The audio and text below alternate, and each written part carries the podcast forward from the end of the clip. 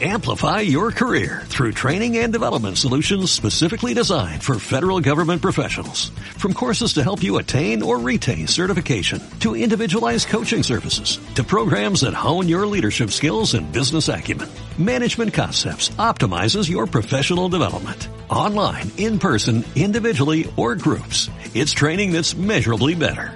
Learn more at managementconcepts.com. That's managementconcepts.com you. A todos los compartimientos, ¿preparados? ¡Deprisa! ¡A vuestros puestos! ¡Vamos en posición! Buenos días. Buenos días, España. Vamos. Número uno, listos y a la orden.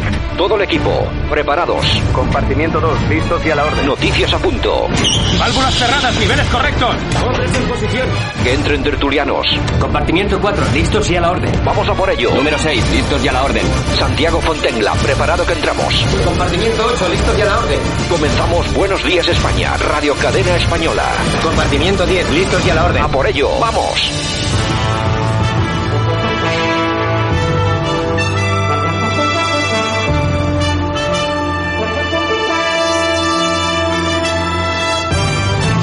Buenos días España, aquí estamos un día más, 20, 11, 20, 20. Hoy muchos 20 nos han tocado hoy. Saludos cordiales de Javier Muñoz en la técnica, todo nuestro equipo y también por supuesto de este que os habla Santi Fontel. Aquí nos esperan 90 minutos de radio en Radio Cadena y en todas las emisoras que a través de esta piel de toro del territorio nacional emiten este informativo mañanero que pretende entretener y también informar y de vez en cuando también transmitir ideas, que no está mal, eh, hay que transmitir ideas también de vez en cuando. Bueno, y noticias, muchas noticias sobre todo las que tienen que ver pues bueno, con el coronavirus, Sanidad registra 16.233 nuevos casos de COVID-19, 6.915 en las últimas 24 horas, 252 muertes.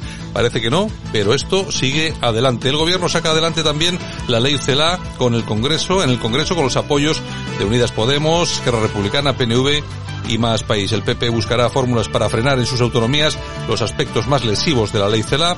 Calviño dice que España usará íntegramente los 140.000 millones europeos y confía en que no habrá retraso y el Constitucional avala la ley Mordaza, incluida la devolución en caliente de inmigrantes. Así las cosas. Sánchez apuesta por una desescalada coordinada a nivel europeo para evitar una tercera ola, que estos se piensan que la van a evitar, pero va a ser que no va a haber tercera ola. En fin, si os parece, vamos a comenzar con nuestro programa. Gracias por habernos escogido, por cierto, hay mucha oferta, pero bueno, gracias por haber escogido la nuestra. Y vamos a comenzar con ello. Nos vamos con la información. Vamos ya con Francisco Gómez, que seguramente que nos trae un montón de cosas interesantes. Buenos días, vamos a ello. Escuchas Buenos días España. Aquí no nos callamos.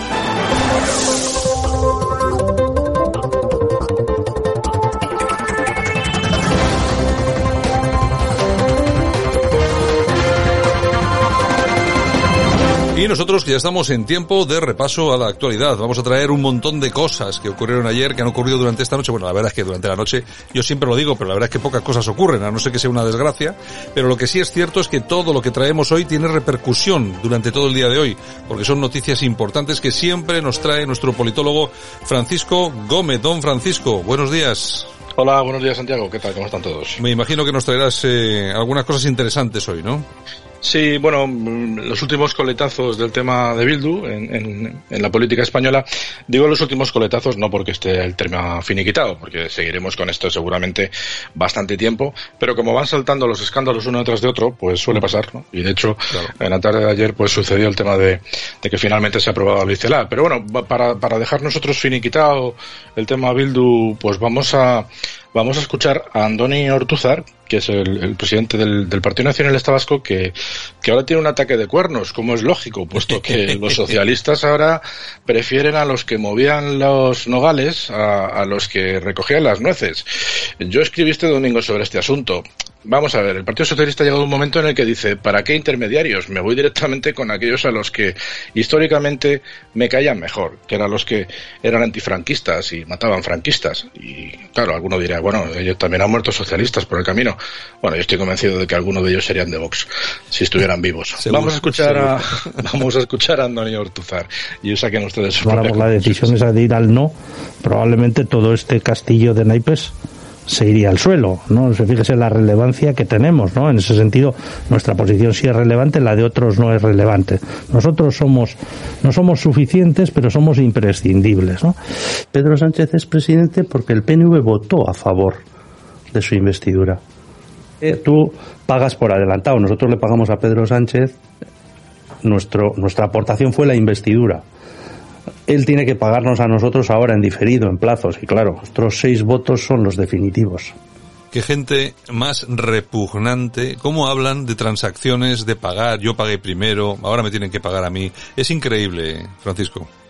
Pues para que entiendan nuestros oyentes en lo que se está convirtiendo la política en España, en el caso del PNV, históricamente, porque es un partido, como dices tú, repugnante en cuanto a su manera de hacer política, esto es algo habitual, que hacen casi todos, pero estos es que además no se cortan un pelo, como se suele decir, lo dicen eh, claramente y, y, como decía antes, es un ataque de cuernos, porque se están dando cuenta de que posiblemente prescindan de ellos, como ha pasado con Ciudadanos.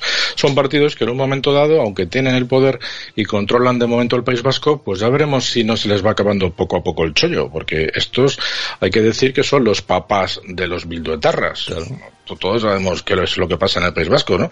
Pero bueno, eh, como les decía, la política está muy turbia, está la cosa muy complicada en todos los sentidos y, y, y los políticos, en vez de resolvernos los problemas que tenemos seriamente en España, se dedican a marear la perdiz y luego los medios de comunicación pues les dan coba y nos mantienen a todos pues distraídos en, en aspectos que realmente no son importantes. Fíjense ustedes la que se ha montado en el Parlamento andaluz, que normalmente hablamos poco de los andaluces, con nuestra amiga Susana Díaz, que hacía mucho que no se la escuchaba, pero vamos, para escuchársela poco van a ver ustedes la que he soltado y el consiguiente cabreo de la gente de Vox, que aquí ha picado de pardillos. PP cuando no gobierna dinamita las instituciones y pierde la memoria.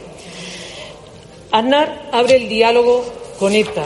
Maroto defiende sus pactos con Bildu. Normalidad democrática Rajoy con Puigdemont. La vicepresidenta con Junquera. Pedro Sánchez no ha pactado con Otegui, pero usted sí se ha abrazado a los herederos del franquismo en Andalucía. Señora presidenta, le ruego que al amparo del artículo 67 la política la política Señora presidenta la política la política Señor Hernández, no- atiéndame atiéndame y no me ni- Señor Hernández. atiéndame y no me ningune Señor Hernández, por favor. atiéndame y no me ningune Señor Hernández, por favor, no tiene usted la palabra. De luego, por favor, que no presidenta atiéndame y no me Señor Hernández, por Vamos favor. de ser objeto Señor Hernández, de un- no tiene usted. Señor Hernández. no Intolerable. tiene usted la palabra. Señor Hernández, por favor. No tiene usted la palabra. Señor Hernández, no tiene usted la palabra y le rogaría que no interrumpiera. escucha perma Señor Hernández, no tiene usted la palabra. Señor Hernández. No tiene usted la palabra. Yo le rogaría, por favor, que respete los turnos de intervención de cuando están hablando los portavoces. Continúe, señora Díaz.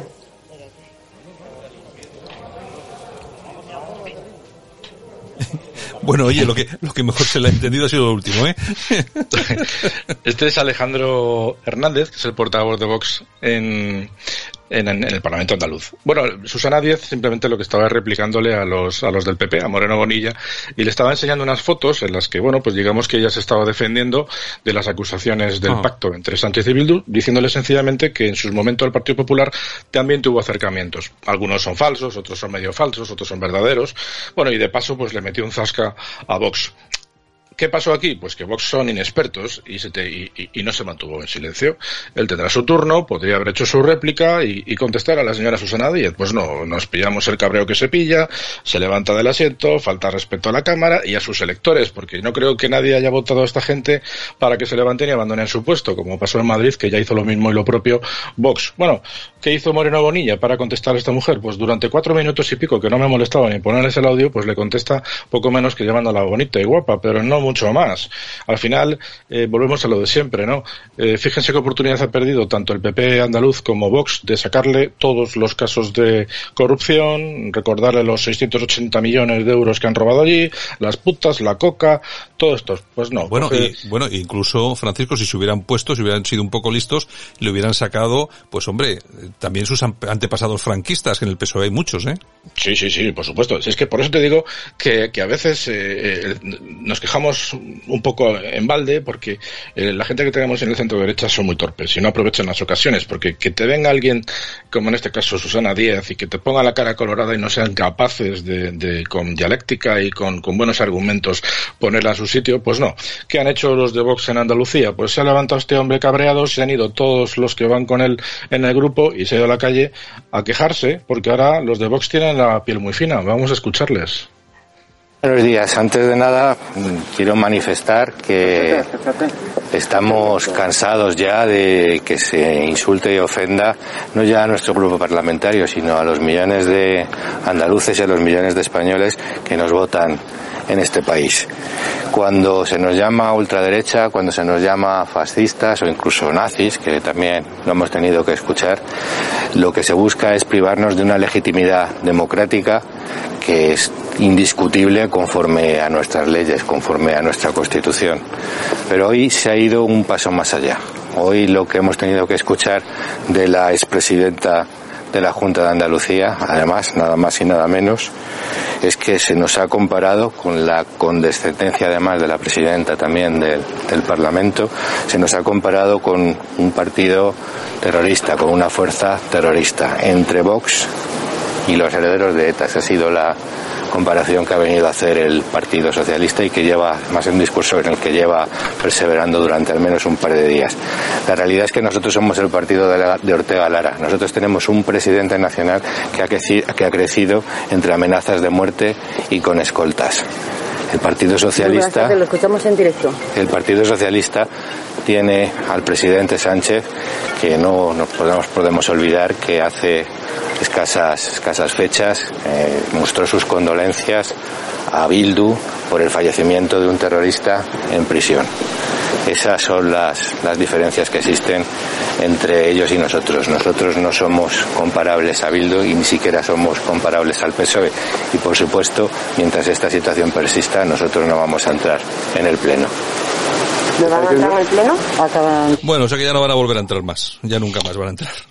Pues es una pena, porque les pueden haber sacado los GAL, como te digo, la puta, la coca, la corrupción, y posiblemente de todas, de todas formas, aquí, aquí, hay un tema, Francisco, que es, es recurrente para estos tipos, que a mí me parece muy bien que hablen de Ortega Lara, porque efectivamente Ortega Lara es un héroe nacional, y ahí no hay nada que decir, pero que estén permanentemente utilizando el asunto de Santiago Abascal, porque ha crecido con escolta, vamos a ver, miles y miles y miles de vascos han nacido con escolta, han vivido con escolta, han ido al colegio con escolta. Bueno, y no, y no hay, y no anda nadie, no anda nadie justificando con eso su sueldo. Pero es que luego es peor todavía, porque es que cuando tú intentas achacar eso al PSOE, el PSOE te puede decir que también tiene muertos. Es decir, vamos a ver, parece mentira que no los conozcan. Es que están siempre con unos discursos que no, ya no convencen a nadie más. O sea, es que no sé si, si lo han notado. Es decir, hablar sobre esto no les va a dar ni un solo voto más. Ya les ha dado todos los votos que les iba a dar. Y que Santi Abascal esté permanentemente recordando su pasado con las amenazas o las pitadas, como hemos sufrido tantos, ¿eh? O sea, no, este, y que le pinten ahora en la tienda a su madre, cosa que condeno y me parece horrible, pero que Santi Abascal, por ejemplo, se negase, como yo sé, como yo sé, a condenar un ataque similar al que sufrió su, su familia, pues a otra, a otra persona que trabaja en esta emisora de radio. Vamos a ver, ¿de qué estamos hablando? Es que, es que estamos siempre con lo mismo. Son unos caraduras, es lo que son. Dejaros ya de hablar de tanta, de tanto esto y empezar a hacer lo que dice el señor Francisco Gómez aquí. Empezar a hablar de política y de decirles a ellos qué es lo que han hecho. Y dejaros de tanto escolta y de tanto lo que he sufrido y de tanta pintadita. Pues efectivamente, a mí, francamente, y lo siento por la gente de Vox que nos escuche, porque yo y yo creo que tú también, Santiago, tenemos muchas, eh, coincidimos en muchas cuestiones con Vox, ideológicamente, que, nadie lo tenga en duda, porque, porque es un partido que en, en, una gran parte nos agrada y nos gusta su, lo que dice, pero bueno, la cúpula es lo que es y desde luego mal están haciendo estos en aprender de los de Madrid, eh, porque haciendo este tipo de numeritos, pues les va a ir mal, sencillamente. Lo que tienen que hacer es argumentar bien eh, y sobre todo pues eh, a la opinión pública y especialmente a los que le votan y a los que no, pero que ideológicamente están cerca, convencerlos con argumentos razonables. Y hablando de cosas razonables, pues no es precisamente lo que sucedió ayer en el Parlamento Nacional, en el Congreso, puesto que como saben se aprobó la ley CELA y Mm. una vez que finalmente se aprobó el tema, pues imagínense, los socialistas aplaudiendo como focas en honor a, la, a, a Macarena Olona que y, y los que no aplaudían como focas, pues dando golpes y manotazos encima de- del mobiliario del, del Congreso. Y así estuvieron creo que tres minutos. Podrían haber estado diez, da igual. Si es que mm, el, el espectáculo es lamentable. Eh, pero bueno, vamos a escuchar el espectáculo. No hace falta que pongan los tres minutos, Santiago.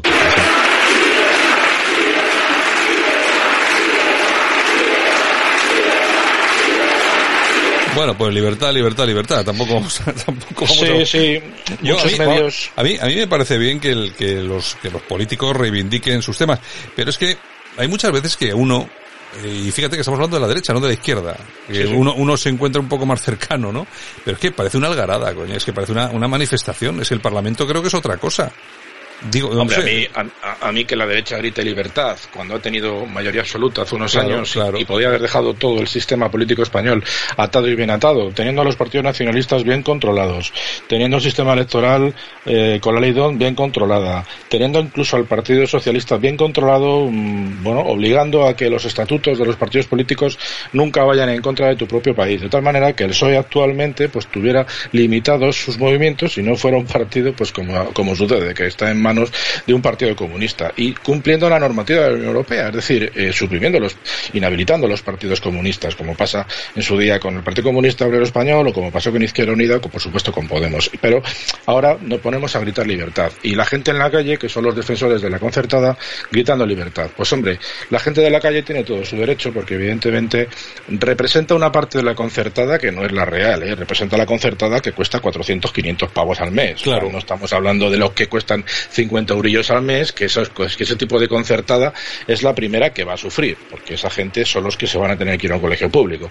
Los que están pagando 500 y 600, pues bueno, a lo mejor pueden llegar a pagar 800 y se quedan en la privada. O sea, bueno, cuidado, que se quejan los que se quejan. Y yo les apoyo, pero las cosas son claras. Pero lo que, lo que defendimos y lo que denunciamos en este espacio es que es el comportamiento de los políticos.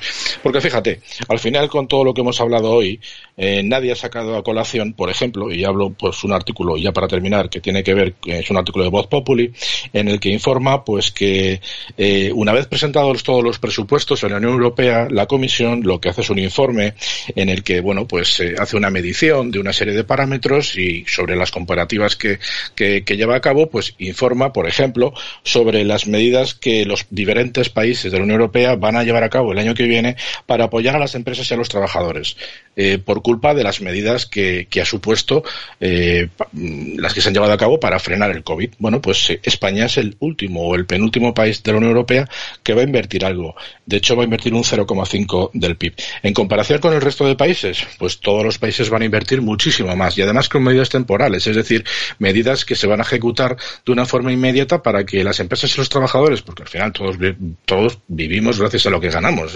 Aquí nadie vive del aire, salvo en España, donde las medidas son permanentes, como por ejemplo el, el, el bueno, pues el el salario mínimo vital. O sea, lo que se pretende es que aquí la gente pues acostumbre a vivir con los 400 euros y aquí no trabaje ni Dios.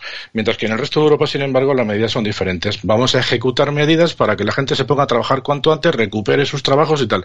Bueno, pues que sepan ustedes que en los presupuestos del año que viene no están contemplados seguir ampliando los ERTES, porque finalizan el 31 de enero. O sea, a partir del 31 de enero, quien se quede fuera de juego ya sabe lo que hay. Así que esto es lo que les puedo contar y esto es lo que te cuento, Santiago. Bueno, pues mañana tenemos más cosillas, iremos comentándolas también. Don Francisco, hasta Por mañana. supuesto que sí. Hasta mañana. Escuchas Buenos Días España, el programa de Radio Cadena Española que te mantiene al tanto de la noticia. Ahora desconexión con las emisoras locales, más información de tu propia localidad. Regresamos en dos minutos y medio aquí a Buenos Días España, en Radio Cadena Española. En Radio Cadena Española comienza el día con el análisis más completo de la actualidad.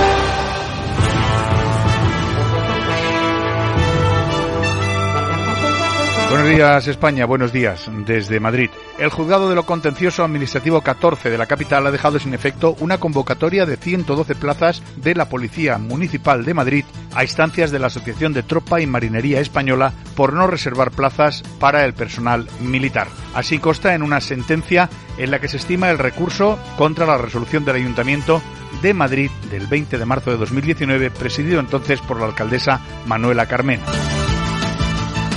Agentes de la Policía Nacional del Grupo de Homicidios detuvieron a última hora de la tarde de ayer a dos menores de edad por el asesinato el 7 de noviembre de un joven de 20 años en San Sebastián de los Reyes en un probable ajuste de cuentas.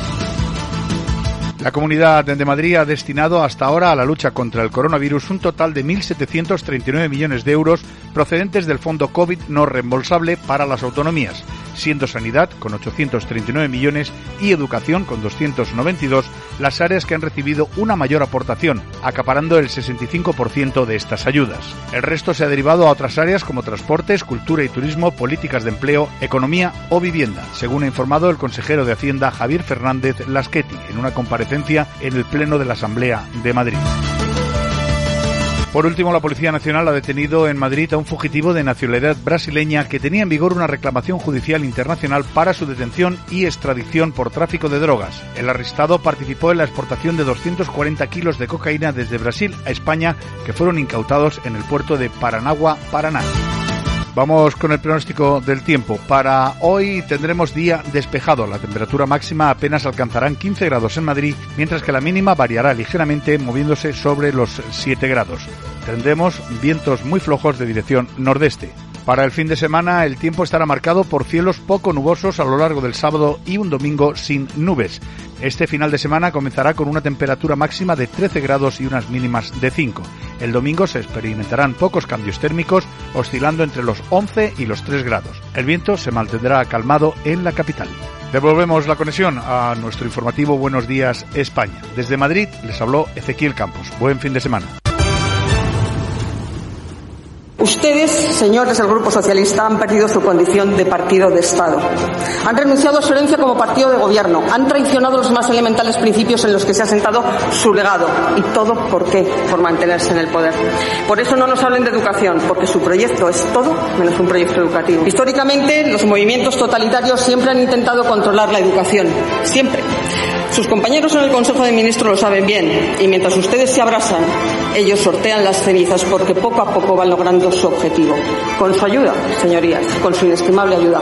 Estamos ante un proyecto muy superior, de extraordinaria magnitud, profundamente ideologizado y además que comienza por lo más básico, asfixiar a aquel que no se somete al pensamiento único, que continúa diluyendo la responsabilidad individual de la persona en beneficio de la colectividad, que suprime la cultura del esfuerzo, la búsqueda de la calidad, de la excelencia, el espíritu de superación y la resiliencia, que despoja de toda autoridad al profesorado. Proyecto que liquida la vertebración del sistema, la igualdad de oportunidades en beneficio de un falso igualitarismo que no es sino la antesala de la mediocridad. Un proyecto que destierra el derecho de los padres a elegir la educación y el centro educativo en el que escolarizar a sus hijos. Un proyecto que no reconoce el castellano como lengua oficial del Estado y su carácter vehicular en el sistema educativo. La lengua, señorías, en la que Cervantes escribió el Quijote. La lengua en la que seis ilustres españoles lograron el máximo galardón que se puede conceder a un escritor, el Nobel, desde Chegaray a Vargas Llosa. Esta ley, antes de estar aprobada, es una ley fallida, porque defender la libertad es garantizar la calidad y garantizar la calidad es sobre todo proteger al más débil. Esta ley certifica la ruptura del pacto constitucional en educación, la ruptura de nuestro sistema de libertades, la ruptura de nuestro modelo competencial, en definitiva, la ruptura de la Constitución.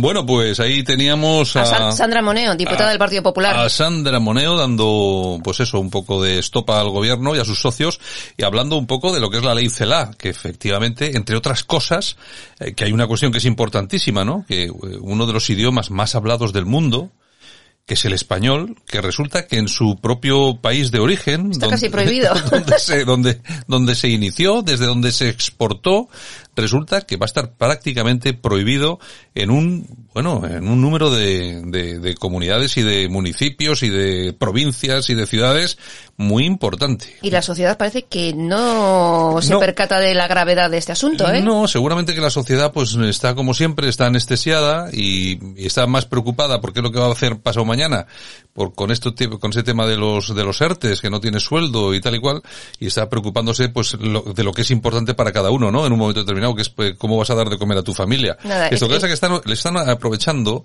el, la crisis de la pandemia eh, para con con todo lo que está sucediendo tapar determinadas cosas y que pasen desapercibidas, porque no solamente esto, hay muchas más cosas, acercamiento de presos, eh, están dando cancha a los políticos golpistas en Cataluña, bueno, están pactando con Bildu, Bildu está, eh, ya tiene tratamiento casi de, de majestad dentro del Parlamento, es decir, que están utilizando la pandemia para todo ese tipo de cosas. Bueno, pero al final la gente les vota porque ahí tienes al CIS, que yo no me creo al CIS, pero vamos, algo, algo, algo, Bueno, algo, algo, ¿eh? Algo, Algo al- hay, algo hay, algo hay, algo tendrá. Buenos días, España. Ahora, en Buenos Días España, revista de prensa, con Yolanda Couceiro Morín. Los principales titulares de la prensa en Internet, lo mejor de Twitter y la efemérides musical del día.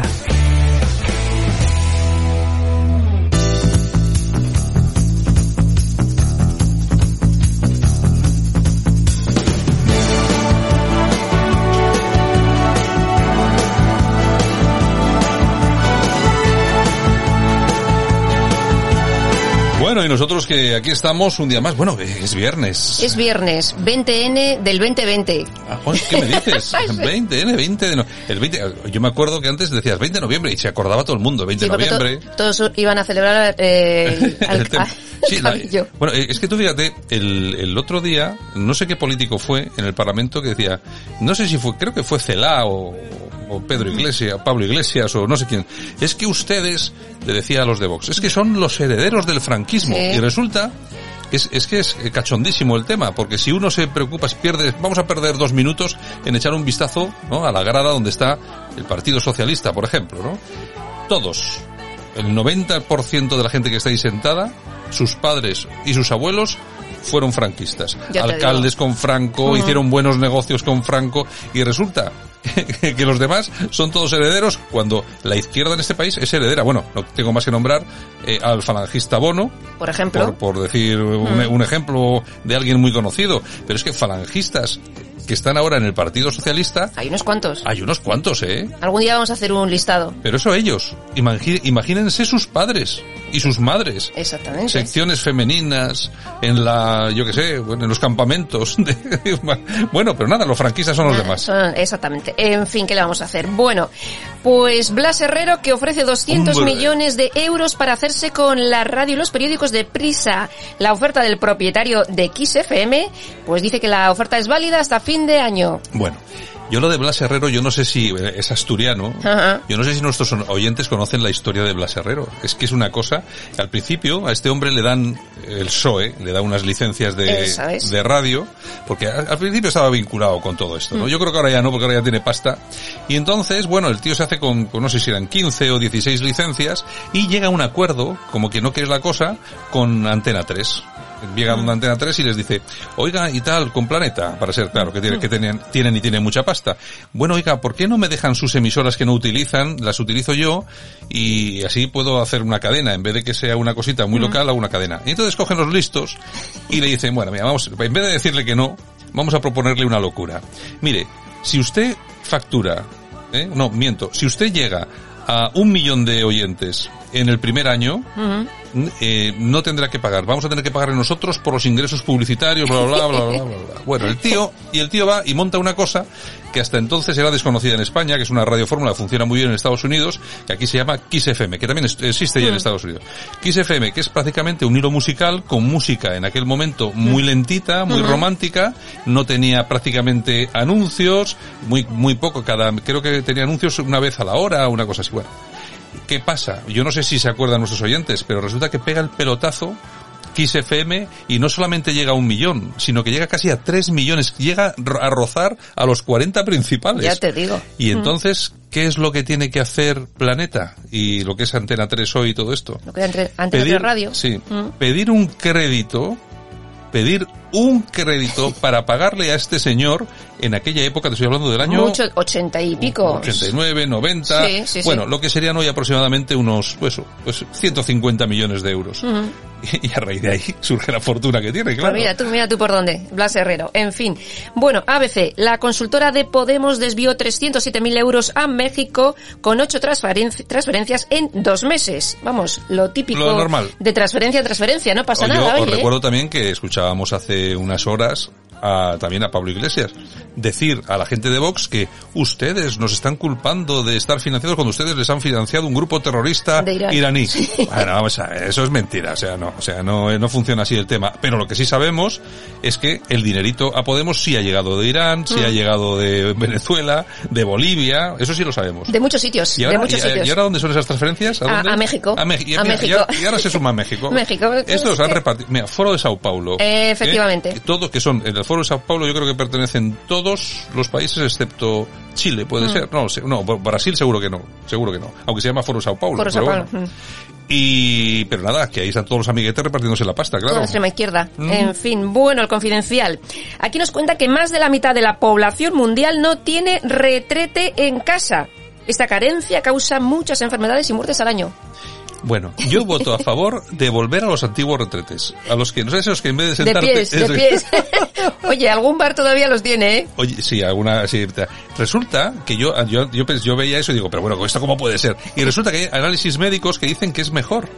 Es, me- es mejor no sentarse. Pues mira qué incómodo. Ya te digo yo, es un poco... Bueno, es que yo siempre que veo un baño de ese tipo, yo mm, lo relaciono con, con el papel higiénico elefante. Joder, qué fuerte. Qué fuerte, qué fuerte, qué fuerte. Bueno, ¿qué más? Ay, señor, Dios mío, los niños de hoy irían al psicólogo si tienen que usar ese Mira, papel. mira, un niño de hoy, mira, un, un, la- de la generación gallina, los, los millennials, entran en un baño, se encuentran con el papel elefante allí y salen llorando. Salen Salen llorando. Tiene que, ir, tiene que ir un psicólogo a sacarlos del baño. Efectivamente. Ay, señor. El español. Las residencias denuncian que Iglesias solo invierte la mitad de lo necesario para atender a los mayores. Hombre, que tiene otras prioridades, como por ejemplo gastar más de 40.000 euros en decorado para sus actos de propaganda. Hombre, claro. ¿Qué te parece? Hombre, claro. muy tiene que gastar aquí un pastón para que Además, el escenario el- quede guay, ¿no? El dinero no es de nadie. Claro, a los mayores que les den directamente. Bueno, Voz Populi. Sánchez teme que Rabat empeore la crisis migratorio, migratoria por el apoyo de Iglesias al Sáhara. Pedro Sánchez busca un equilibrio diplomático con Marruecos. Hay que tener mucho cuidadito con Marruecos. Ya. Ayer, ayer entrevistábamos al exministro Margallo aquí en la radio y nos decía algo, yo no sé si lo dijo porque quiso decirlo o se le escapó. Dijo que, eh, además yo me acuerdo del incidente cuando tuvieron una, una lancha, bueno, una lancha, un barquito del, Sí. del rey de Marruecos, por error, se, Sí. se parecía que, era, que querían, que creían que era algo de, de contrabando o lo que sea, pero bueno, la cuestión es que sí, sería de contrabando también, pero pertenecía al rey de Marruecos. Y claro, eh, pidieron excusas, liberaron el barco, pero a los tres días nos encontramos en España con 15.000 inmigrantes ile- ilegales en las playas de Tarifa. Y eso lo dijo ayer el ministro de Asuntos Exteriores, Margallo. eh, Margallo, que es un tema que yo no sé si alguien tendría que preguntarle alguna cosa más a Margallo. Más que nada, no para pedirle responsabilidades, que no tiene ninguna, No, no. sino para decirle, de verdad nuestro enemigo, del, nues- nuestro vecino del sur no es nuestro vecino del sur, sino que es nuestro enemigo del sur. Que cuando se enfada nos manda Claro, aquí a ver, si, a ver si se van enterando ya de con Eh. quién estamos tratando. Así es, bueno, pues están preocupados. La dialéctica nacional. El Gran Wyoming multado con 566.000 euros por no pagar Hacienda. Son unos caraduras. Pero, pero luego sale en su programa a dar lecciones todos los días, Claro, ¿eh? la O derecha, sea, la derecha, la derecha. la derecha. Bueno, inmobiliaria Wyoming, como la CELA. Inmobiliaria Wyoming. Ya te digo. Moncloa.com. Vamos allá. Igualdad la toma con la inteligencia artificial. Aseguran que es tan machista como el cambio climático. Beatriz Claro. Jimeno, esta famosa podemita, dice que si no se, que no se puede consentir que si en Google pones la palabra persona, salgan más hombres que mujeres. Todo un trauma. Vamos a ver, pero tienes que pensar que esta gente está está pensando permanentemente en estas cosas y además lo de inteligencia artificial, Hmm. inteligencia es femenino. Pues para Entonces, ella... eh, algo de razón tiene la mujer. Ay, Dios mío, qué cruz, qué cruz, qué cruz. En fin, el confidencial digital. La policía obligada a restituir en su puesto al jefe de un grupo antiterrorista de Bilbao. El Tribunal Superior de Justicia del País Vasco ha anulado el cese de este policía responsable de la Brigada Provincial de Información. El cese supuestamente se produjo porque era delegado del sindicato CEP. Bueno, claro, es que eh, tan- eh, vamos, en todas estas cosas funcionan así, como los del CEP y alguno más por ahí están dando leña. Tú fíjate lo que le está pasando al, al pobre Perdiguero. Perdiguero. Él es el policía más expedientado de España. Resulta que la última también se lo quieren volver a cepillar. La verdad, claro, es que a un, a un funcionario para removerlo de su sitio tienes que cometer un delito de Muy verdad. grave. Y, y, y- y Perdiguero no comete ningún delito. Lo Nada. único que hace es hablar. Opinar. Hablar y opinar. es. Pero bueno, la última vez ha estado seis meses, seis meses privado de empleo y sueldo. Es decir, ha estado seis meses sin cobrar el sueldo. ¿eh? Pues mira. O sea que fijaros cómo, cómo tratan estos a, a quien habla y a quien se pasa. Y este que es del sindicato C, por lo mismo. Pues lo mismo, seguro. lo mismo. Bueno, y tenemos a Barack Obama que asegura en una entrevista que Trump ha hecho mucho daño a Estados Unidos y al resto del mundo. Bueno, yo creo que el daño lo hacía él cuando bombardeaba tanto. Eh, y le dieron Nobel de la Paz. Pues el imagínate. Eh, Trump, vamos, es que yo, yo entiendo, vamos a ver, yo, es que yo creo que nosotros somos como de mente más abierta. Vamos a ver, que yo entiendo a todo el mundo, que haya gente que le gusta Biden, que haya gente que le gusta Obama, pero lo que tienen que entender es que también hay gente a la que nos gusta Trump y que Trump lo único que ha hecho durante esos cuatro años ha sido no bombardear. Y cumplir no- su programa electoral. no iniciar guerras. O sea, las jaulitas famosas de los inmigrantes no las, no las fabricó Trump. Esas ya vienen de la época de Obama, precisamente, que es el presidente que más extranjeros expulsó de los Estados Unidos en la historia. Pero, vale, que yo tampoco le voy a arrojar estos datos a cualquiera que me diga que le gustaba Obama, pero déjennos a nosotros en paz, sobre todo cuando además están utilizando fake news de verdad para meterse contra Trump, que te podrá gustar más o menos, pero que no ha hecho nada tan malo como lo que ha hecho Obama, Obama. en cuatro años. Exactamente. Bueno, República. Pedro Sánchez, acorralado por Iglesias y Otegui, busca desesperado el apoyo de arrimadas a los presupuestos. Arrimadas está, Arrimadas está dispuesta a todo. Esta, bueno, bueno, solo, nos faltaba, solo nos faltaba eso. Arrimadas, Arrimadas ahora mismo es como un, un, torero borracho. No me extraña que haya personas igual. Ciudadanos que se quieren escapar al PP. Digo, mira, tú, los, los toreros borrachos es lo que les pasa, ¿no? Que se, se envalentonan y saltan ahí. Sí. Pues es y les le- pasa lo que les pasa. que viene el toro y se los lleva por delante. ya te digo. La información. Mediapro admite los sobornos a cargos de la FIFA por los derechos de los mundiales. El amigo Roures aquí lo ha tenido que admitir. Bueno, menos, si solo eso. Eso, eso, solo eso. En fin, las UCIs vascas necesitarían casi 600 enfermeras más si la pandemia se descontrola. Mucha preocupación en la sanidad pública vasca. Lo comentamos, lo comentamos el otro día, Sí. que la gente está buscando médicos y enfermeras. Hombre, las enfermeras, por ejemplo, en el Reino Unido, vamos, las reciben con, con una alfombra roja en el aeropuerto. Sí, en ¿Eh? cualquier O sea, país europeo. Sí, sí, sí. O sea, una enfermera es absolutamente necesario en cualquiera de estos países europeos, con buenos, con buenos sueldos, con sueldos muy buenos, eh, lo que siempre hemos dicho aquí, que también allí se la, Es diferente, el nivel sí. de vida es diferente, pero con otros sueldos y que yo creo que es muy atractivo para los profesionales, para estos profesionales, eh, irse a esos países. Que por cierto, el tema de la enfermería, ¿Cuántos enfermeros hay en el gremio de la enfermería? Yo creo que habrá un 1%, ¿no? Me imagino que las enfermeras, sobre todo los sindicatos de enfermeras progresistas, iniciarán una campaña inmediata, ¿no? Para que La paridad, para que sean ni- claro, para que contraten más chicos enfermeros, ¿no? 50-50. Lo pregunto, eh, no quiero decir nada con esto, eh, lo pregunto. Oye, en las listas electorales tiene que ir 50-50. Y en todos los sitios 50-50. Pues eso. En fin, bueno, el Independiente. Las asociaciones de jueces creen que los fiscales no pueden investigar si Dolores Delgado sigue al frente. Es así, es que son, La Lola, ay son- la Lola. son unos, son unos cachondos. De verdad, de verdad. La tribuna del País Vasco.com. La Fiscalía del Supremo se muestra a favor de repetir el juicio contra Arnaldo Otegui por intentar reconstruir Batasuna. Lo tenéis claro. Otra- Lo tenéis claro ahora. Eso no va a pasar. Eso no va a pasar. Teniendo ahí precisamente a, la- Nada, a la, nada, a la- nada. a la Lola y a estos en el gobierno, que se Que olvide no, que nadie no. de hacer nada de esto. Efectivamente, 20 minutos. El gobierno español promete a Euskadi que jugarán competiciones oficiales. Aseguran que hay un preacuerdo para abrir la presencia de selecciones vascas a nivel internacional. Bueno, bueno, ya- los ya- pactos hay que pagarlos. Ya jugaron el otro día contra, Sí. no sé contra quién era, Sí, no sí, sé. Costa Rica o una cosa de estas, que además son, además son partidos ridículos. O sea, que vamos a ver a la selección de Euskadi jugar con la selección española. No, no, no, en, en ningún caso. Porque esto, esto, esto siempre van a ser pues este tipo de selecciones flojitas, hispanoamericanas o asiáticas que no saben muy bien por dónde se mueven. Y nada, y además que estos partidos se realizan para mayor gloria del separatismo. O sea, que, que nadie se, que nadie se piense que todo esto tiene eh, un fondo deportivo. Vamos, ni soñarlo. Nada. Hay, hay una, eh, una cuestión magnífica donde se ve claramente por dónde van las cosas, que los primeros los primeros en promocionar este partido para que fuera la gente al partido fueron eh, los del PNV a través de sus redes sociales lanzando anuncios para que la gente fuera, claro. Claro. Porque ¿han oído ustedes a alguien hablar sobre la cantidad de gente que fue al partido? No, claro, es que no podía ir nadie porque estaba la, la esta, pero lo que pasa es que sí, lo que sí que hicieron Mm. es Epa. va. lo que sí que lo que sí hicieron era llamar a la gente para que Sí. subiera por allí tal y Sí, cual. Pero la cuestión es esta, es que nunca dan las cifras de asistencia Porque, tampoco, ¿eh? porque va muy poquita gente. Ah, hombre, te digo yo. Estrella Digital. Todos los grupos del Congreso menos Vox piden prohibir terapias para curar homosexuales. En fin. es que no sé, yo la verdad es que esto a Este me tipo de cosas, pues la verdad. Yo, vamos a ver. Vamos a ver. Es que yo es que siento profundamente siempre tener que meterme con estos chicos de Vox. ¿Pero por qué os metéis en estos berenjenales? Ya te ¿Pero ¿Qué es esto de las terapias, de los no terapias? De, vamos a ver, un, una persona, sea homosexual, no homosexual, sea eh, arquitecto o, o sea albañil, en el momento que decide ir, ir al médico porque algo le duele o irse al psicólogo porque, Porque le al- apetece. porque le apetece ir, es decir, no hace falta defender exclusivamente que los homosexuales puedan hacerlo, que me imagino que lo harán cuando, les, cuando les da la gana. Pero de todas formas, esas teorías de decir que, o de por lo menos dejar entrever que los homosexuales son enfermos y ese tipo de cosas, pues la verdad es que no os ayuda Estamos nada. en el siglo XXI. No os ayuda, no os ayuda nada, pero nada, hombre, sí, me imagino, entre, entre los yihadistas verdes, pues claro que sí que os ayudarán, pero entre la gente normal, Pues no, pues la no. verdad es que no.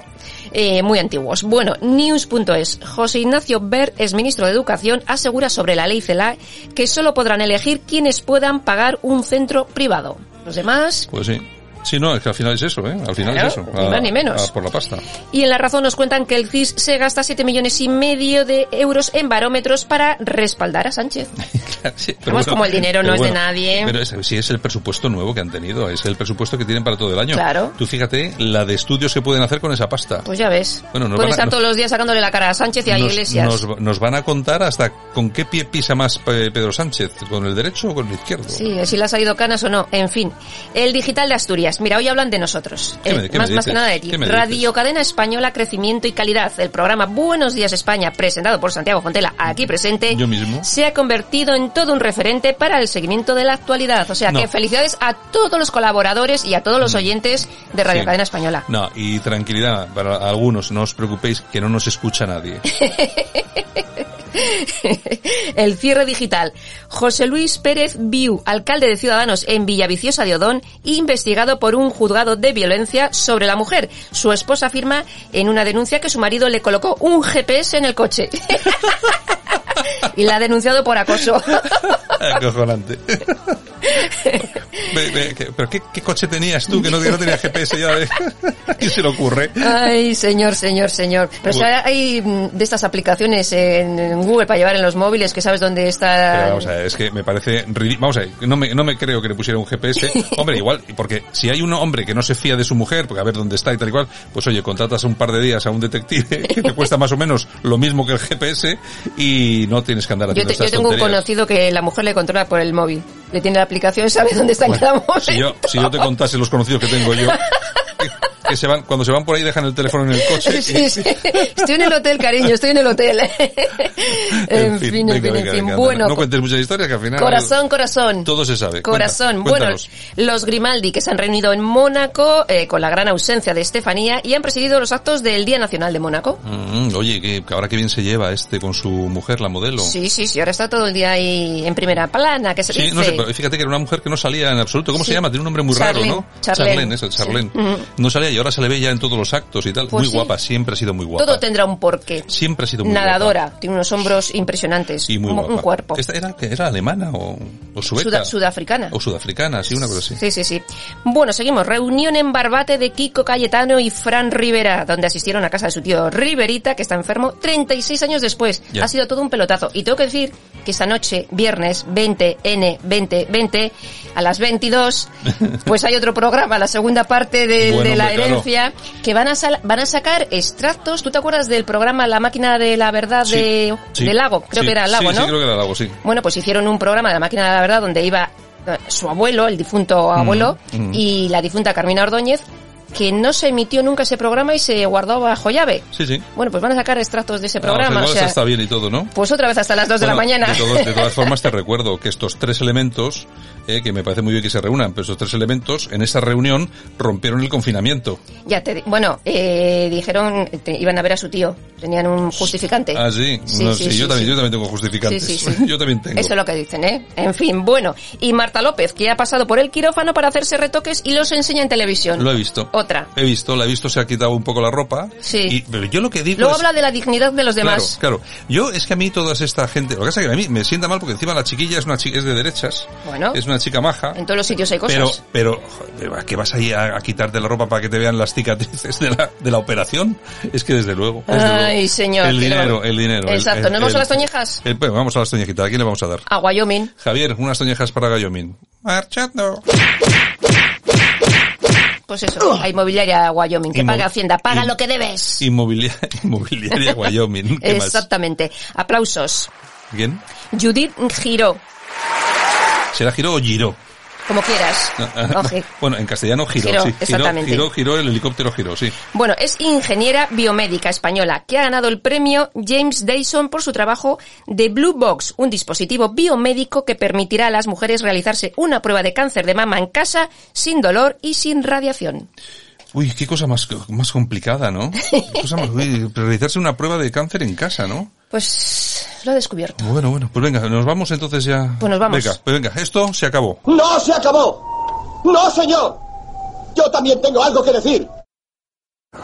Eh, como el mío hay docenas y docenas de miles en España que necesitan eh, permanentemente atención a todas horas del día.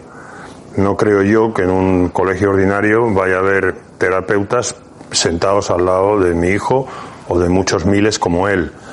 Mm, Van a tener que cambiarle los pañales cada dos horas, darle de comer, darle las medicinas, intentar entender lo que les está diciendo. Eh, mm, eso teniendo en cuenta que va a estar rodeado de alumnos que no tienen ningún problema y que probablemente todo el cariño y el amor que hay en un colegio de educación especial allí se va tornar en bullying y, bueno, esto es una cosa absolutamente impensable. O sea, yo no sé quién habrá sido iluminado al que se le ha ocurrido hacer este cambio porque eh, los que supuestamente somos beneficiados ya sí les digo con toda la seguridad que somos los más perjudicados, porque hay niños mm, con lesiones cerebrales de todo tipo, pero hay muchos miles, y, y no sé si decir cientos de miles de niños que no tienen absolutamente ninguna autonomía, que hay que mm, son 100% dependientes, y eso en un colegio ordinario no van a poder ayudarles, ni van a poder mejorarles, ni van a poder mm, mm, mejorar su calidad de vida, sino todo lo contrario. Entonces, eh, o, lo ha hecho alguien que no tiene ni idea de lo que está haciendo, no tiene ni idea de la problemática, y, y nosotros, los padres, somos los primeros que querríamos que nuestros hijos fueran a un colegio ordinario, los primeros. Lo que pasa es que uno no puede luchar contra la realidad, y la realidad es muy terca. Nos hijo- nuestros hijos son como son. Y hay un porcentaje enorme de niños como el mío que van a ver perjudicado su desarrollo y su vida. Así que ojalá haya alguien con dos dedos de frente que pare esta barbaridad. Sensaciones. Emociones. Eso es Radio Cadena.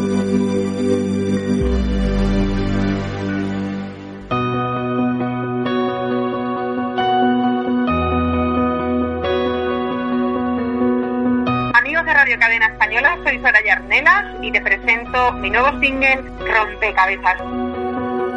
Siento que me quema tan dentro en el alma. Bueno, pues Soraya Arnela se nos ha dedicado esta entradilla para presentar su último tema. Soraya, que es extremeña, de 38 años, y se dio a conocer en el año 2005 en el programa Operación Triunfo. En 2009 representó a España en el Festival de Eurovisión.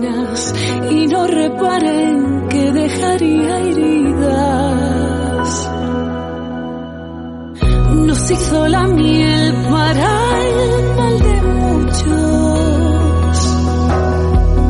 Y cuento hasta tres a ver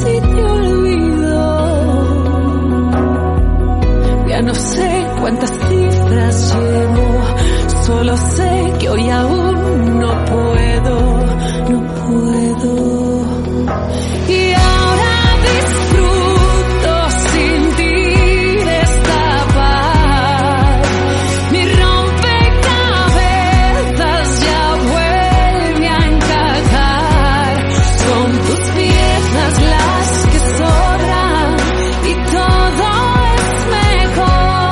Hoy en este tiempo de música, en este tiempo de de efemérides que nos dedicamos a este último trabajo de Soraya, pero tenemos también muchos más datos de las efemérides de hoy. Pues mira, tal día como hoy, 20 de noviembre, pero del año 2014, fallece Cayetana de Alba. Bueno, hombre. Cayetana, oye, fíjate tú, qué vida, ¿eh? Qué vida. Hay que, que, le, quiten, que le quiten lo bailado. Efectivamente, nunca mejor dicho. Bueno, y también tal día como hoy del año 1942 nace Joe Biden, cumple 78 años. Los desgarros de mis velas son ejemplo y la madurez nunca. Y tal día como hoy del año 2011, la cantante Jennifer López consigue el premio American Music como la mejor artista latina.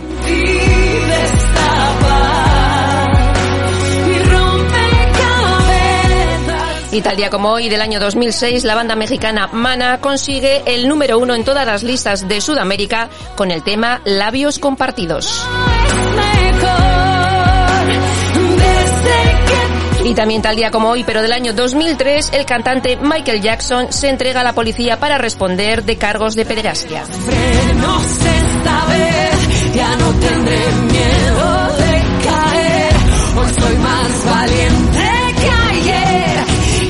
Pararé mis ganas de correr.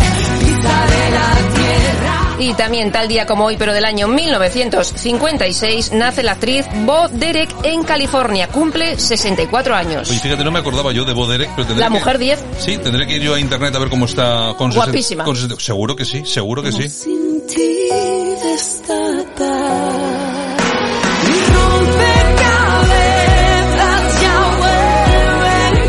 nosotros que nos vamos.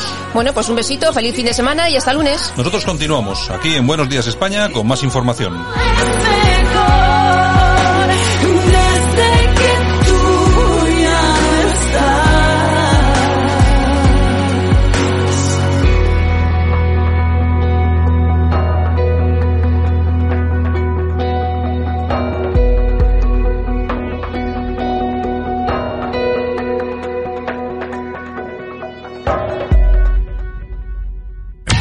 Escuchas Buenos Días España. Aquí no nos callamos. Atención, la demanda en los bancos de alimentos se ha disparado con la pandemia. Por seguridad estrenamos una gran recogida de alimentos nueva y más segura. Solo tienes que añadir al ticket de tu compra la cantidad que desees donar al salir por la caja de tu tienda. Del 16 al 22 de noviembre te necesitamos más que nunca. Dona a tu banco de alimentos.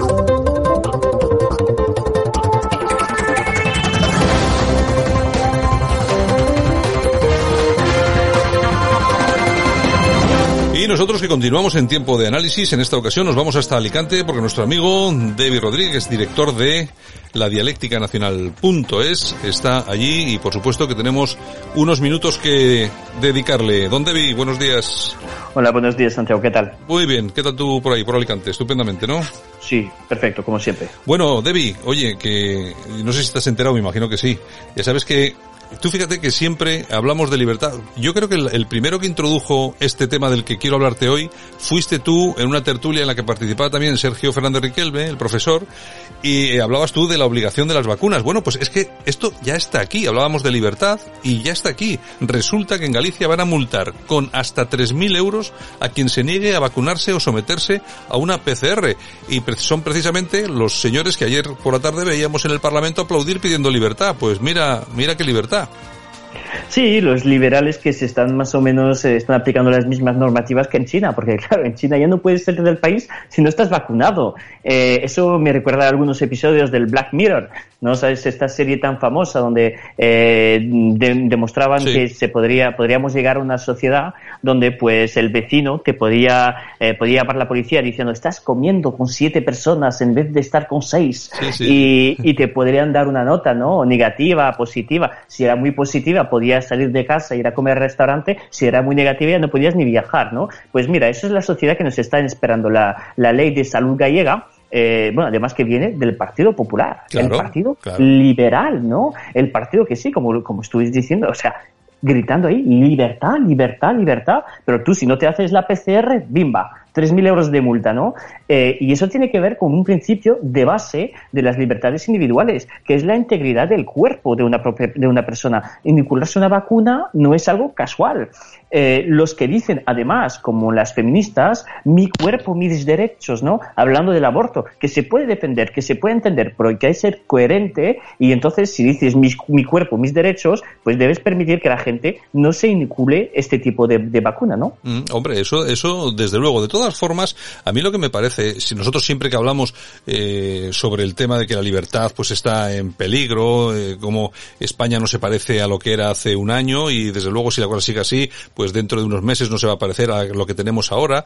Es decir, las libertades individuales están en peligro. Lo que pasa que uno ve este tipo de cosas y claro, también lo relacionas un poco con lo que está pasando a nivel internacional, donde hay una persecución de la libertad eh, individual absolutamente rigurosa. Eso de que puedan entrar en tu casa si alguien denuncia que, oye, es que ahí me parece que hay seis y solamente puede haber cinco. Y ese tipo de cosas. Yo creo que todo lo que está siendo la libertad cada vez va menos. Yo creo que hay muchísimo más control del, del ciudadano. Claro, y la ley de 3-2020 de la que estás hablando, la que le permite a la policía registrar tu domicilio sin tener ni siquiera una orden judicial eh, y por cuestiones meramente administrativa, pues es un escándalo. O sea, la libertad natural de la gente, ¿cuál es? La libertad natural de base es el derecho a la propiedad. Pero ya no tienes derecho a la propiedad, claro, porque si te viene un ocupa en tu casa, pues no lo puedes echar.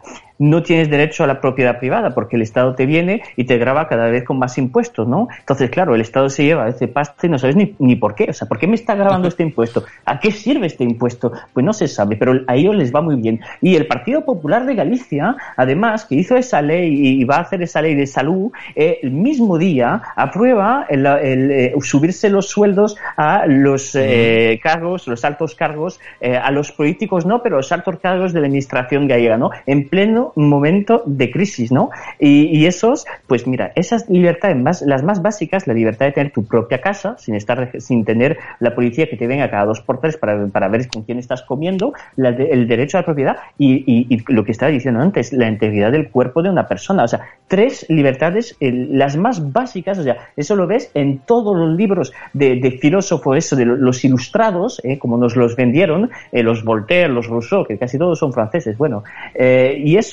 pues decían que esas tres libertades eran las más importantes y ahora te las, se las están comiendo. Y además, por parte de gobiernos que son supuestamente gobiernos centristas. Claro, porque eh, todos esos gobiernos, el francés, el de Macron, el español, el de Sánchez, el de Merkel, el de, eh, eh, de Boris Johnson, son casi todos socialdemócratas, más o menos conservadores, pero socialdemócratas, o sea, del centro normalmente más liberal posible. Pero realmente la libertad pues parece ser que es una cuestión de clase. Si vienes de una clase alta que tiene eh, la posibilidad de tener un poco de dinero para eh, eh, ahorrarse, ¿no? Eh, verse, eh, proteger sus libertades, pues bien, pero si formas parte del pueblo llano, pues nada, adiós. Bueno, pues la subida de sueldo a la que te refieres es una subida del sueldo del 0,9% para altos cargos de la Junta. Feijóo y el gobierno ya dijeron que lo iban a congelar, pero bueno, nos da igual, porque esto incluye a secretarios generales, secretarios generales técnicos, directores generales y delegados territoriales y asimilados. ¿Sí? Imagínate tú la cantidad, la cantidad de gente que se sube el sueldo. Pero hay por dos razones por las que les tiene que sentar mal a la gente. Una, es que incluso hasta el presidente del gobierno se ha congelado el sueldo, parece mentira, pero es que fíjate la situación por la que estamos pasando. Estamos en un periodo de crisis absoluto. Yo creo que esto simplemente por una cuestión de imagen, una, una cuestión higiénica, eh, yo creo que tenían que haberlo evitado, ¿no?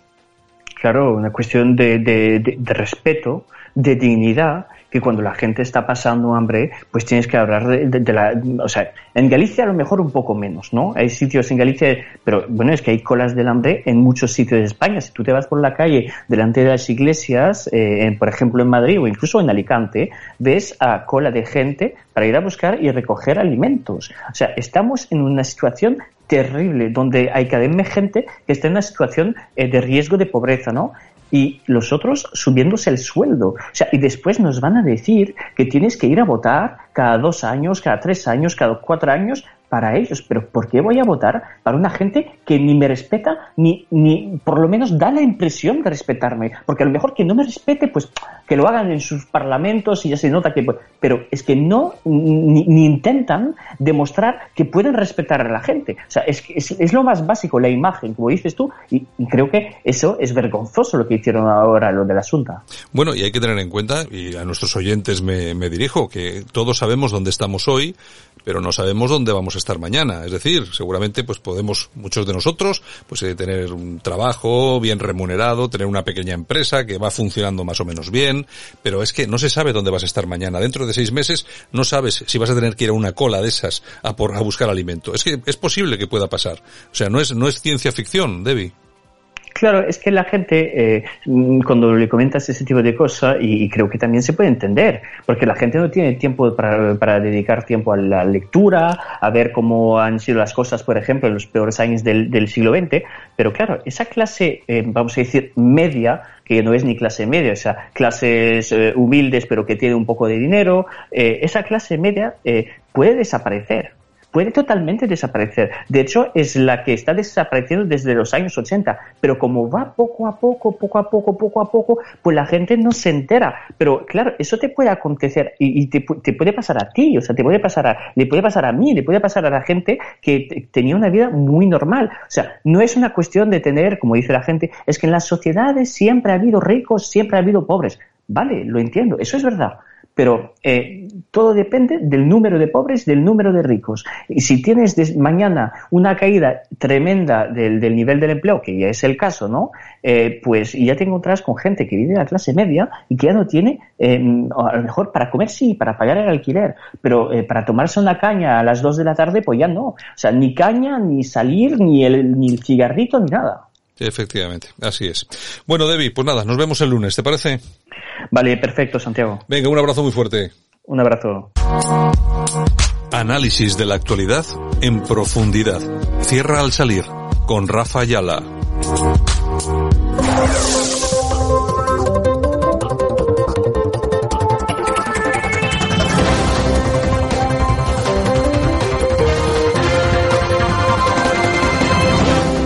Buenos días, volvemos con una nueva edición de Cierre al Salir. Cierre al Salir fue lo que le dijo un populista a otro en el Congreso de los Diputados hace unos meses. Hoy tenemos un programa especial con perspectiva de jóvenes y para jóvenes. Nos acompaña Jaime Caneiro, economista, Fran Fernández, también economista, Laura López Paz, muy conocida en redes y por fin la tenemos en Cierre al Salir, que es politóloga, y un invitado como Sergio Velasco de Filosofía Política, el gran Sergio Velasco que va teniendo un empuje y una pegada brutal con sus programas y sus diferentes saraos digitales.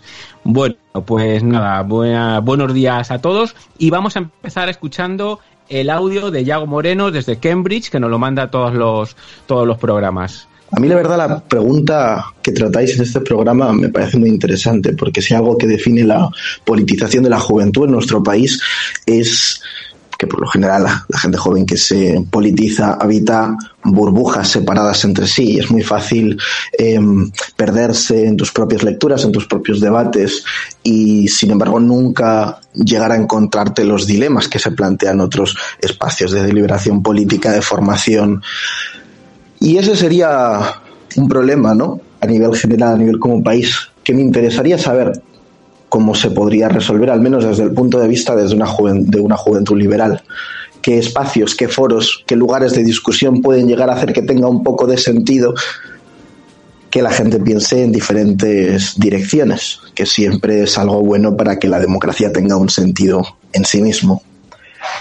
cómo salir un poco de pues de esa falta total de lugares comunes donde sin necesariamente llegar a puntos de acuerdo, al menos entenderse y saber qué sentido tiene volcar tanta materia gris en pensar cómo cambiar España. Pues claro, lógicamente Yago me ha hecho y nos ha hecho una enmienda a la totalidad en esto, en este programa, que es dónde están los jóvenes liberales. Y claro, él dice, bueno, dónde están los jóvenes liberales y dónde están el resto de jóvenes para poder encontrar puntos de encuentro.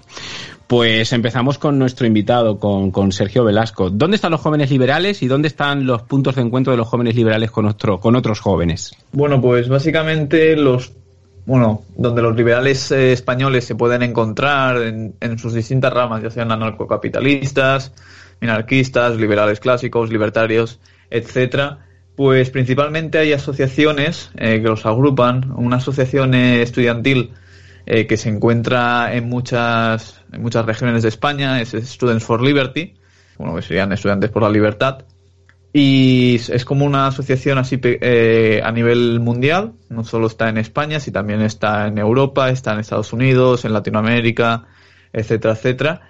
Y lo que hace principalmente, principalmente esta asociación, pues es acercar las ideas, ideas de la libertad, a lo mejor no tan de vista profesional, por así decirlo, o con un nivel intelectual muy grande, pero sí que puede acercar más fácilmente esas ideas y puntos de unión, como por ejemplo lo fue la Liberticon en Madrid en 2020, en marzo, y haciendo todo tipo de eventos y también recogiendo grandes economistas como Juan Ramón Rayo, Daniel Lacalle, antiguamente Huerta de Soto, Miguel Ángel Bastos, etcétera, etcétera. Y yo creo que ese es un punto de unión. Luego los think tanks, por ejemplo, pues podemos encontrar el Instituto Juan de Mariana, que se encuentra principalmente en Madrid, su actividad, el fundador de esta fue Juan Ramón Rayo, ahora lo lleva lo llevaba Irune como su directora y bueno ahí sí que se especializan un poco más, eh, abarcan eh, yo diría más que el academicismo, es decir,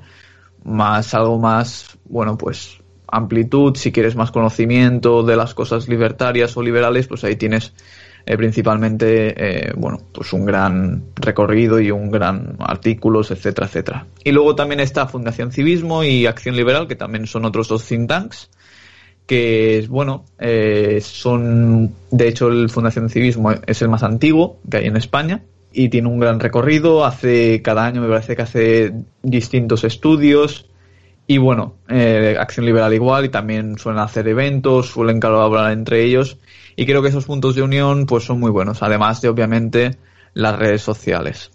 A ver, Laura, ¿podemos diferenciar entre liberales y conservadores dentro de estos grupos que comentaba Sergio? Hola, eh, muchas gracias a todos por invitarme. Y respondiendo a vuestra pregunta, pues yo creo que sí. Aunque todos eh, los que nos consideramos liberales creo que apostamos por la libertad individual y porque el Estado nos deje vivir nuestra vida a nuestra manera, creo que obviamente todos tenemos unas simpatías o unos intereses que nos hacen estar más próximos o más cercanos a estas ideas conservadoras y, y por supuesto que son todas completamente respetables. Fran, tú que eres liberal, conservador, liberal a veces, conservador constante, indefinido, Llevo dándole vueltas a este tema mucho tiempo, ¿eh? Mientras me lo estabas preguntando y antes al principio digo, ostras, ¿yo realmente qué soy, no? Porque ahora que ya he hecho 30 años es como que siento que me estoy haciendo ya mayor y tal. Y cuando tenía 22, 23, 24, digo, ostras, soy casi libertario, me encantaba Thatcher, Hayek, etcétera.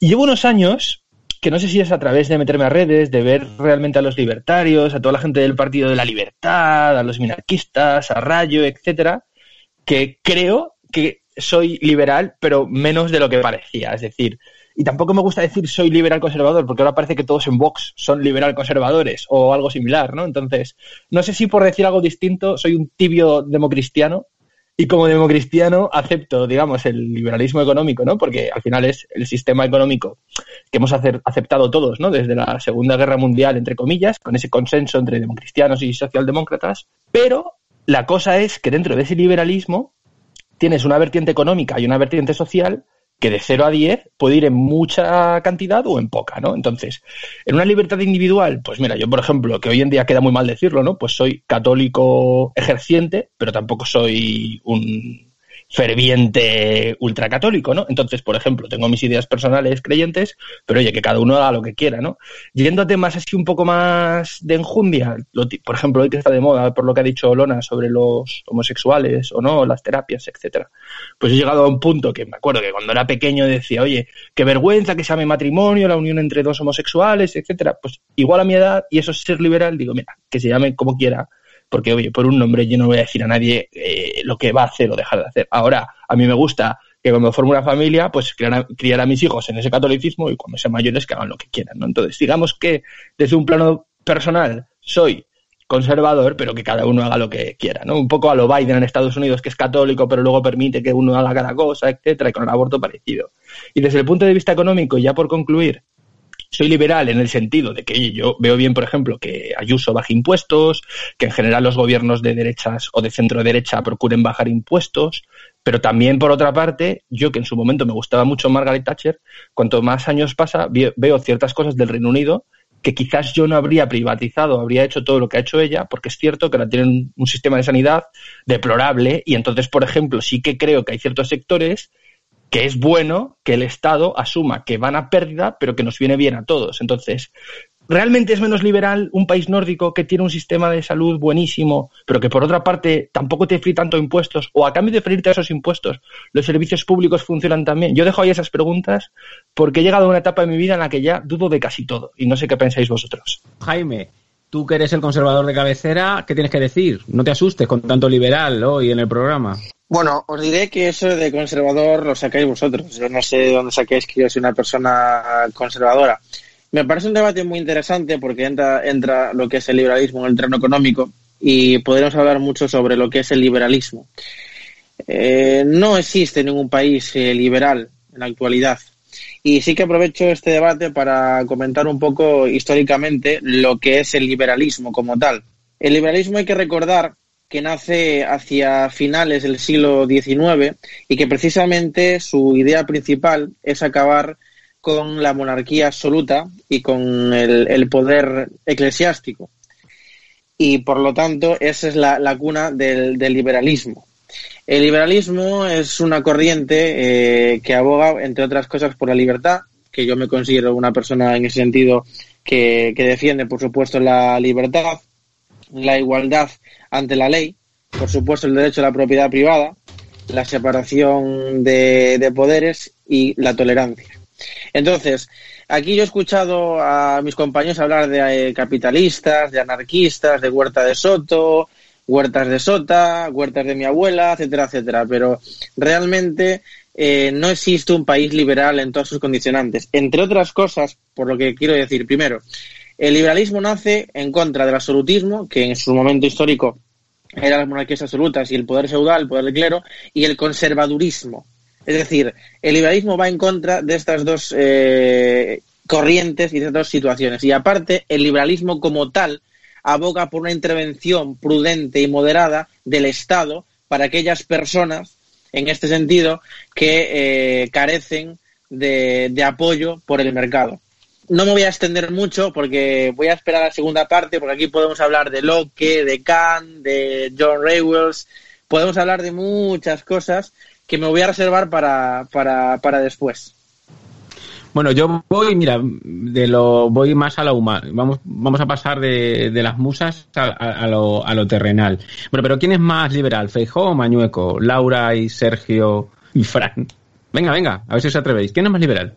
Ninguno de los dos es liberal como tal, a, pies juntillas. Yo te diría que ambos son más bien democristianos, como yo, o sea, gente sensata. Yo que puedo hablar un poco también por el noroeste y, y Laura que también lo conoce muy bien por Galicia y tal. O sea, creo que es importante destacar que, como bien ha dicho antes también Jaime, o sea, vivimos en un orden liberal hoy más amenazado que nunca por diferentes fuerzas, ¿no? Eh, de la derecha, de la izquierda, etcétera. Pero vivimos en un orden liberal, que se implica un Estado de Derecho, un Estado constitucional, etcétera, en todas las grandes, digamos, democracias occidentales. Pero luego, yendo a lo español y un poco respondiendo a lo de Mañueco, Feijóo, etcétera, o sea, España no es ni el país menos liberal de Europa ni el más liberal de Europa. Pero yo creo que estamos en unos límites más o menos racionales. O sea, al final en Castilla y León o en Galicia, pues oye, se procura bajar impuestos en la medida de lo posible y desde luego si lo comparas con Asturias, que está justo al lado, son tremendamente más liberales. Pero claro, o sea, ser liberal no significa llamarte partido liberal o que todo vaya en un pack uniforme, etcétera, ¿no? O sea, esto por hacer un símil tonto es como si dices, jo, me gusta el rock. Ya, hombre, bien, pero es que en el rock puedes estar todo el día escuchando Iron Maiden, puedes escuchar más a Queen, no tiene nada que ver entre ellos, etcétera. Entonces, creo que el gran problema que hay detrás de todo esto y de las dudas que nos hacemos es que jo, estamos todo el día dándole vueltas a quién es liberal, quién es conservador, quién es lo otro. Estamos todo el día intentando etiquetar todo. Y creo que si hay algo que es liberal en sí, es no andar etiquetando todo. Pero bueno, esa es mi reflexión. Bueno, yo por la pregunta no me voy a extender mucho, porque creo que ninguno de los dos lo podríamos considerar como liberal. eh, ni en términos económicos, ni en políticos, ni en sociales. Contestar a Jaime, bueno, el liberalismo no sale a finales del siglo XIX, sino a los finales del siglo XVIII, y bueno, incluso antes, eh, con la Escuela de Salamanca incluso, y con Locke. Sí que es verdad que eh, parece ser que los liberales y los conservadores, por el término de que los absolutistas se podrían llamar conservadores, eh, puede, podemos decir que incluso están en disputa, pero sí que es verdad que John Locke nace con unas, cuando hace el liberalismo, por así decirlo, entre comillas, eh, lo parte desde una moral conservadora. Él era, él era creyente. De hecho, los tres principios fundamentales que escriben en, en el segundo tratado sobre el gobierno civil son el derecho a la vida, el derecho a la libertad y el derecho a la propiedad. Y el de la vida lo, lo pone bastante recto por todo el tema de que luego surgirá de, del aborto y así. Él, si podríamos, entre comillas, resucitarlo, estaría en contra totalmente del aborto. Laura, tu turno. ¿Le puedes dar algún rapapolvo a Jaime si quieres?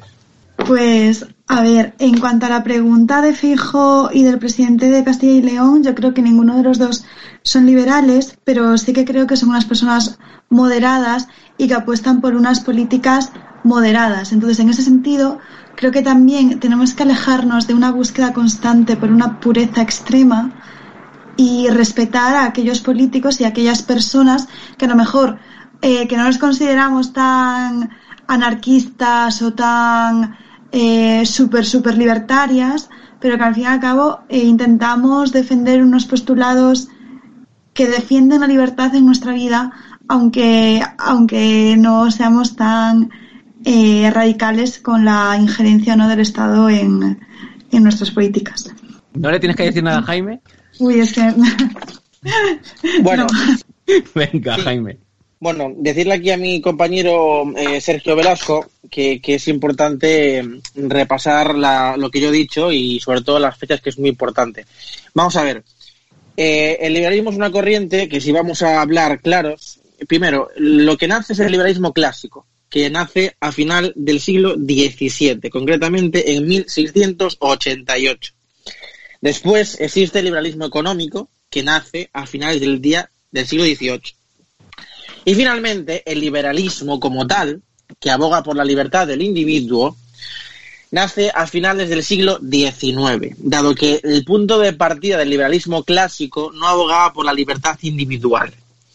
Y por lo tanto, por eso me refiero a que el liberalismo como tal, que se ha ido moldeando y modificando, nace de finales del siglo XIX. Para terminar, hablabais de Fijó y demás, de mi querido Alberto Núñez Fijó. Bueno, yo creo que es liberal. Aquí se ha dicho otra cosa, lo respeto, por supuesto, pero no lo puedo compartir. Yo te puedo indicar que conozco perfectamente a Alberto porque he estado con él muchas veces y hemos compartido campaña muchas veces y te puedo garantizar que Alberto Núñez es una persona profundamente liberal. Pero como decía anteriormente, el liberalismo con todas las características no existe como tal. No hubo nunca un Estado que aplicara al 100% las políticas liberales sino que se ha ido adaptando. Esto es como la Biblia. ¿Eres, católico? Sí, pero no cumples todos los ápices que aparecen en la Biblia, pero no dejas de ser católico realmente, ¿no? Entonces, yo creo que el liberalismo como tal se tiene que ir adaptando como cualquier ideología política. Antes comentaba varios pensadores, como en este caso, pues por ejemplo Locke, como por ejemplo Kant, y el último, por ejemplo, John Ra eh, que decía que había que implementar políticas sociales, que es lo que comentaba yo al principio, ¿no? Que finalmente, pues el liberalismo abogaba por aquellas personas que quedaban fuera del mercado, porque hay que decir que el mercado se equivoca, que el capitalismo también tiene errores, todo el sistema político y económico pues se equivoca, y entonces ese desperfecto, porque yo sí que considero que el capitalismo es el mejor sistema, sin duda, el que ha garantizado las mejores libertades y las mejores expansiones económicas del mundo, pero ha tenido ciertos fallos, y ahí por eso eh, Rowas matiza de que es importante que esos fallos sean corregidos por una intervención mínima del Estado para garantizar que todos puedan tener derecho. Y dicho esto, pues, termino porque es un tema que da para mucho, que es muy profundo y, nada más que, que añadir al respecto, vaya. Bueno, a ver, eh, que se nos va la. Bueno, la escaleta la tenemos ya totalmente rota, pero bueno, lo mejor es la improvisación. Ahora, ahora entrando así en un tema así más serio, es decir, vamos a vivir una crisis económica brutal, aparte de la sanitaria y la social que se nos viene y ya está aquí encima. ¿Somos los liberales los que tenemos que poner las soluciones o los que debemos poner racionalidad en, en el futuro de la política española? Respecto a este populismo que muchas veces estamos viendo que nos está arrastrando, la polarización mm, de los partidos, esos, esas eh, diatribas que nos lanza muchas veces Iván Redondo y en la que caemos y caen muchas veces el centro derecha español. ¿Cómo lo veis? Eh, ¿Son los liberales los que pueden hacer, no una segunda transición, pero sí por lo menos un apaciguamiento de esta polarización que nos embarga? Venga, Jaime. Bueno, por supuesto que sí, lo hemos sido en su momento y creo que, que sí. Yo creo que efectivamente el, liberalismo es eh, para mí el concepto más democrático que, que pueda existir como tal. Y ahora vivimos eh, efectivamente una situación donde nuestra democracia peligra profundamente y, y se avecinan tiempos complicados de Estado de Derecho y de democracia. Y creo que en esta situación de confrontación entre ambas partes, entre la izquierda radical y la derecha radical populista, creo que efectivamente nace la sensatez y la racionalidad del liberalismo.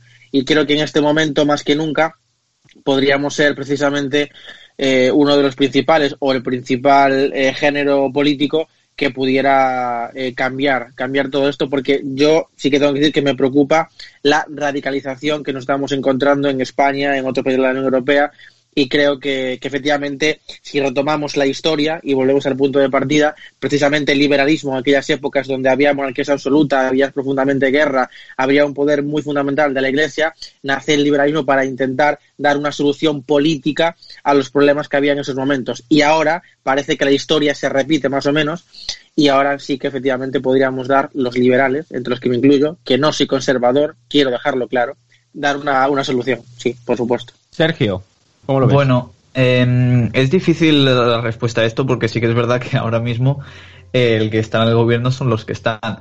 Eh, y además, si luego eh, toca el turno al PP, eh, mayoría absoluta no va a tener. Es decir, va a tener que intentar hacer un pacto seguramente con Vox y con Ciudadanos también. Eso lo tenemos que tener claro todos. Obviamente los liberales tenemos mucho que decir, pero poca representación tenemos muchas veces, encuentro yo.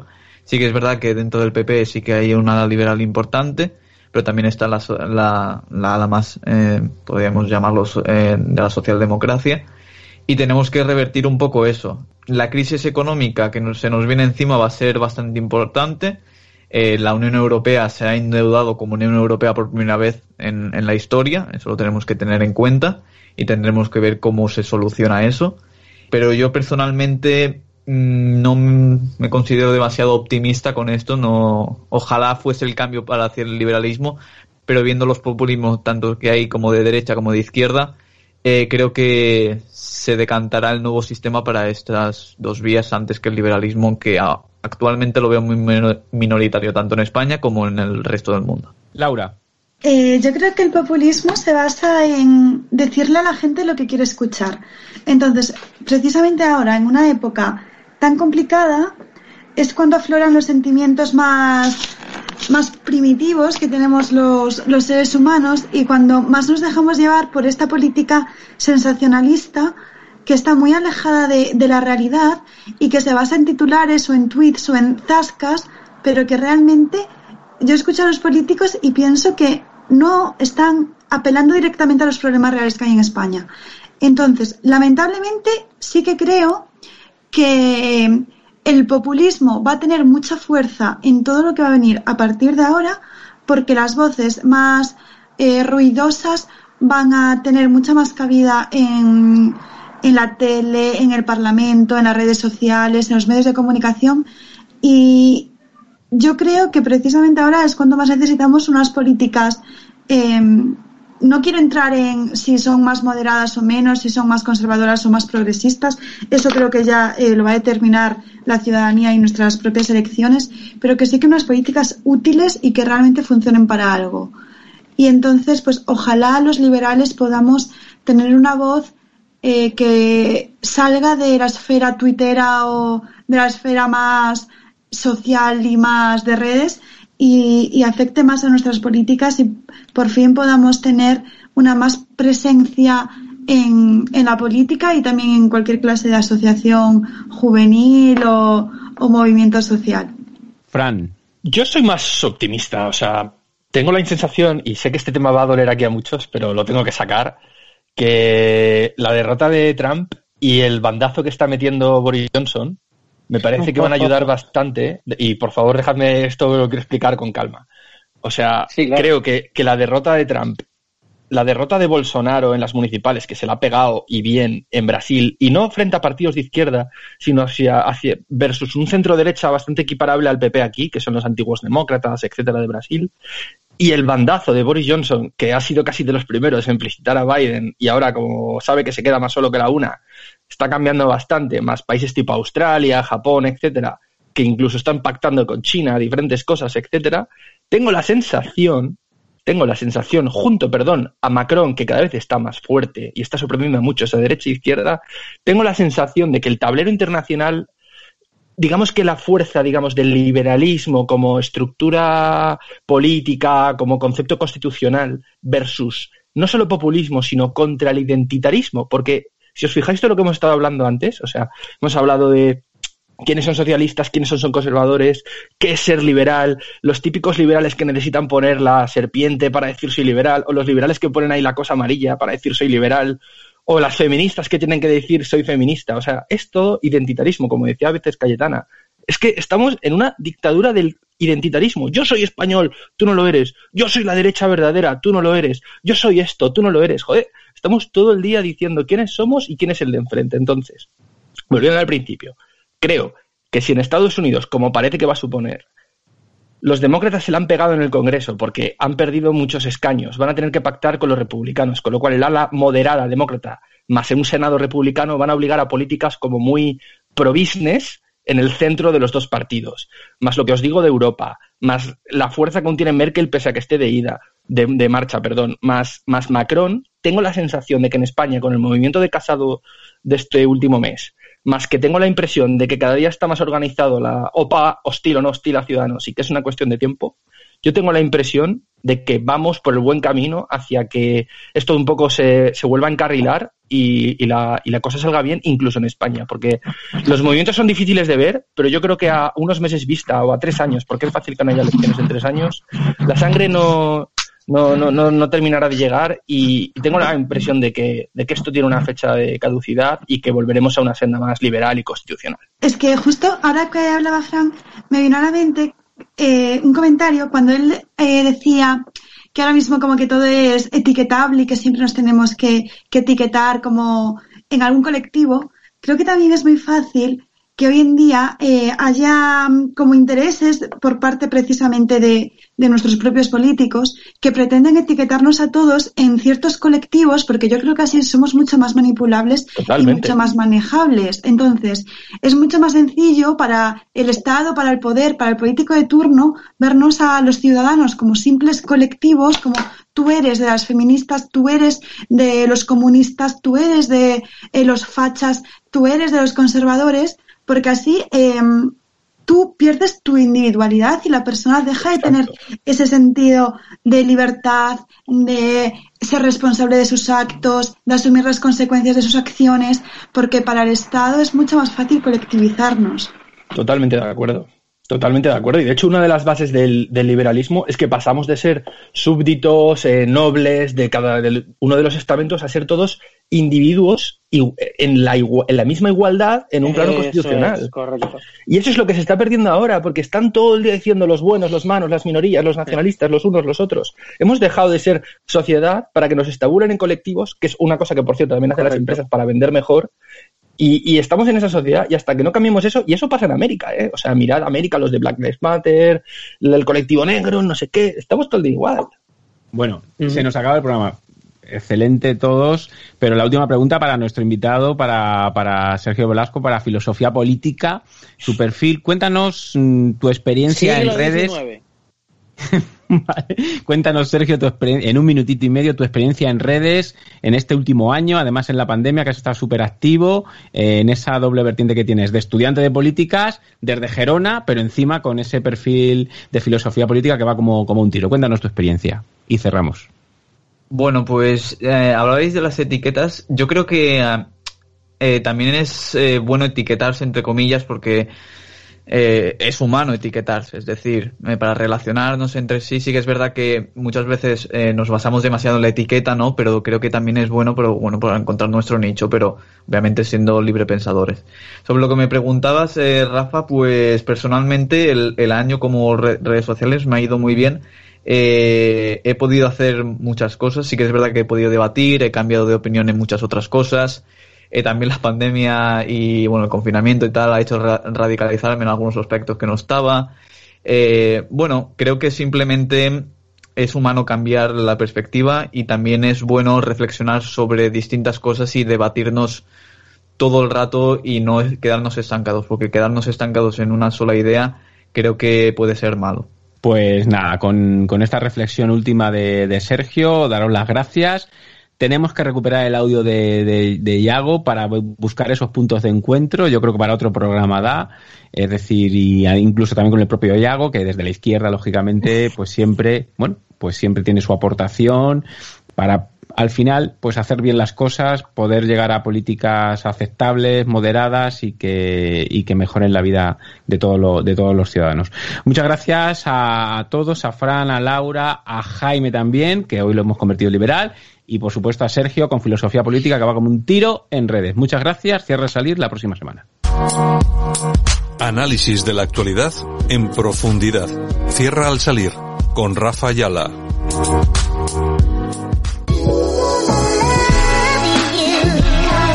Y esto ha sido todo, no solamente por hoy, sino también por la semana, porque nos, nos, vamos de fin de semana, empezamos ahora el fin de semana, y bueno, aquí acabamos, aunque regresamos el lunes de todas, todas. Saludos de Javier Muñoz en la técnica, todo nuestro equipo, y también del equipo de Cierra al Salir, que también nos han tenido esta tertulia de 30 minutos que tienen una vez a la semana aquí en Buenos Días España. Hoy es una tertulia para jóvenes, y hoy hablando de dónde están los jóvenes liberales, que me ha parecido muy interesante. Bueno, dicho, nosotros regresamos el lunes. Lo dicho, un saludo muy fuerte a todos.